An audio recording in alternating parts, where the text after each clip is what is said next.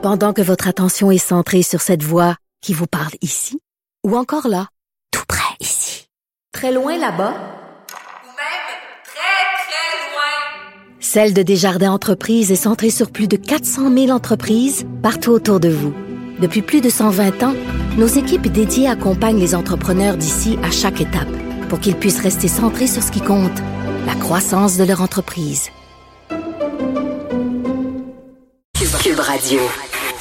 Alors, merci d'écouter Cube Radio est politiquement incorrect. Écoutez, je vous invite à 8h38 ce matin, le 8h35, 8h38. On va faire une demi-heure avec Michel Gérard, que vous connaissez bien, le meilleur chroniqueur économique au Québec qui va répondre à vos questions. Si vous avez des questions concernant vos finances personnelles, concernant les programmes d'aide des différents euh, gouvernements, euh, vous pouvez poser directement vos questions à Michel. Alors, 1-877-827-2346.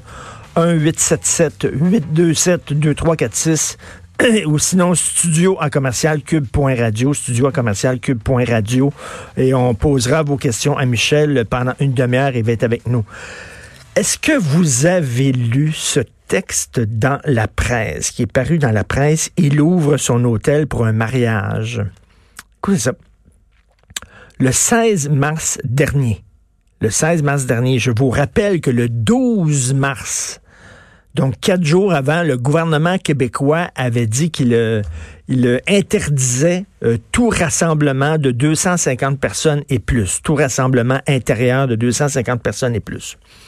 Le 16 mars, le propriétaire d'un hôtel montréalais, l'hôtel Crown Plaza, sur le chemin de la côte de Liesse, a ouvert son établissement pour le mariage de sa fille en présence de, certains disent 180 personnes, d'autres disent qu'il y en avait 250 personnes, bien comme fou, il y en a qui disent qu'il y en avait 300 personnes, bref. Le gros mariage de sa fille, OK, il y avait des gens qui venaient de New York. New York. Hello. New York. Qui venaient ici à son mariage. Et devinez quoi? Ben, il y avait des gens infectés. Fait que là, il y a plein de gens qui sont infectés, qui étaient présents à ce mariage-là.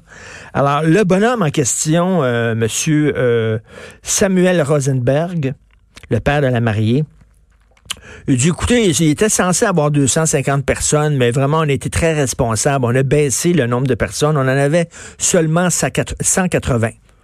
Ah, 180 ben, personnes, Ah, ça c'est correct. Et il y a des gens qui étaient là au mariage, des employés de l'hôtel qui ont excusez, il n'y avait pas 180 personnes. Il y en avait beaucoup plus. Et là, les gens qui faisaient le service au bar avaient des gants portaient des gants pour vous dire à quel point là, euh, on savait que c'était dangereux, on savait qu'il y avait quelque chose qui se passait le 16 mars dernier. Donc, les gens qui faisaient le service portaient des gants. Mais ça dansait, puis ça chantait, puis il y avait du monde, puis M. Samuel Rosenberg, il dit on s'énerve pour rien. Ça, c'est des gens qui ont été euh, contaminés, puis après ça, ils en ont contaminé d'autres au cours des prochains jours. Mais il y a eu un beau mariage pour sa fille, c'est ça l'important. Même chose avec Lionel Perret, vous avez vu, euh, qui est euh, quand même le chef de l'opposition à la ville de Montréal. Lui et sa fille se fiançaient. Alors, euh, elle était à New York, sa fille se fiançait. Lui avait décidé euh, euh, d'avoir des musiciens devant chez lui qui filmaient en live, là, genre avec son cellulaire, pour saluer sa fille. Puis là, il y a eu un attroupement. Les voisins sont allés voir ça. Puis il y avait plein de monde, puis tout ça. La police a dû débarquer en disant que c'est ça, cette affaire-là, ce rassemblement-là. Oui, mais c'est le, fiançailles de ma fille, puis ça. Vous allez chacun rentrer, chacun chez vous. Ça, c'est le, chef de l'opposition à Ville de Montréal. Monsieur Rosenberg, quand il va mourir un jour, j'espère qu'il va donner son corps à la science.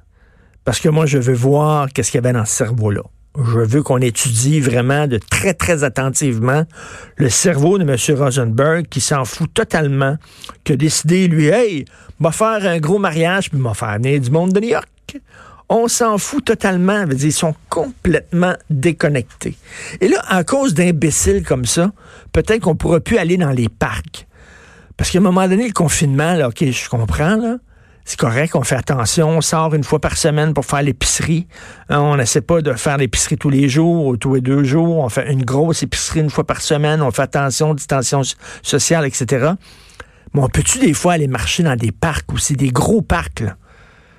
Évidemment, tout le monde s'en va sur le Mont-Royal à un moment donné, puis il y a plus de monde sur le Mont-Royal que sur rue Sainte-Catherine quasiment. Je comprends quand Valérie Plante a dit lâchez le Mont-Royal un peu. Mais on peut-tu aller marcher dans des parcs? Là, ils vont peut-être fermer les parcs parce que justement, il y a des tapons qui respectent pas les consignes. À cause d'une gang de tapons, c'est toujours ça. À cause d'une petite gang de tapons, les gens qui respectent les consignes, la grande majorité, bon, on pourra pas aller se promener dans des parcs. On va virer fou, là. Si on peut pas prendre une petite marche, là, puis voir des arbres, puis respirer un peu, puis tout ça, on va virer complètement dingue. Il y a une façon de sortir puis prendre une marche en respectant les consignes, mais non. À cause d'une gang de tapons, comme M. Rosenberg dans ce genre-là, comme M. Perez dans ce genre-là, ben, c'est tout le monde qui va euh, payer pour ça. Vous écoutez politiquement incorrect.